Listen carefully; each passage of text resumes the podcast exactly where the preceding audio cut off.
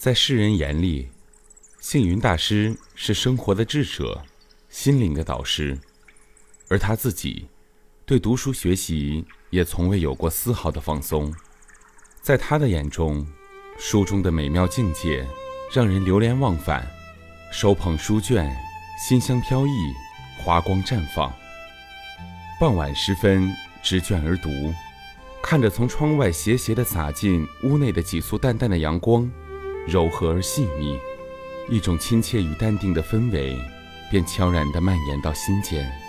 当阳光轻灵地在纸上跳跃，当微风静静地在纸上摩挲，窗外树叶斑驳的影子错落在树叶上起舞，一股淡淡的墨香沁人心脾。书籍。可以把我们引入一个神奇美妙的世界，使我们的生活更加丰富多彩、乐趣无穷。同时，还可以使我们从书中获得人生经验，因为人生短暂，不可能事事都去亲身体验。书中的间接经验，将有效地补充一个人经历的不足，增添生活的感受。宋真宗赵恒曾经说过。富家不用买良田，书中自有千钟粟；安居不用架高堂，书中自有黄金屋。出门莫恨无人随，书中车马多如簇；娶妻莫恨无良媒，书中自有颜如玉。男儿若随平生志，六金琴向窗前读。古人常常将读书。作为求官得名的途径，这是从功利角度来讲的。读书不是追求物质上的利益。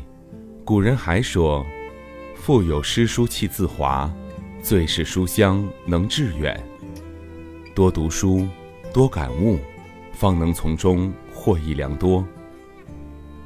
宋朝初年，赵太宗赵匡胤非常喜欢读书。他曾命文臣李昉等人编写了一部规模宏大的分类百科全书《太平种类》。这部书收录了一千六百多种古籍的内容，分类归成五十五门，共一千卷。这部书卷完成之后，宋太宗给自己定下一个规定：一年之内全部将其看完，也就是每天至少要看两三卷。于是这件书也被更名为《太平御览》。当宋太宗做出这个决定之后，曾有人觉得皇帝每天要处理那么多国家大事，还要去读这么多部，实在是太过于辛苦。于是劝他多休息，少看一些，以免过度劳神。可是宋太宗回答说：“我很喜欢读书，从书中。”我常常能得到乐趣，多看些书，总会有益处。况且，我并不觉得劳神。于是，他仍然坚持每天阅读三卷，有时因国事忙耽搁了，他也要抽空补上，并常对左右的人说：“开卷有益，朕不以为劳也。”开卷有益，读书可以彻悟人生道理。读书可以洞晓世事沧桑，读书可以广济天下民众。捧一真书册，看史事五千，品一壶清明，行通途八百，无需走马塞上，你便可看楚汉交兵；无需城门立雪，你便可听师长之谆谆教诲。当我们畅游于书海中的美妙境界时，就能够像星云大师所说的那样，感受到清泉一样的清澈与灵活，嗅到沁人心脾的墨香。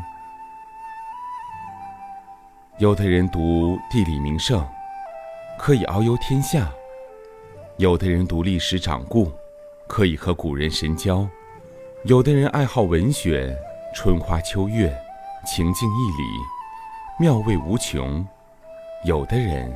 喜欢理工，一个细胞，一粒分子，他也可以从中找出另外的一番天地。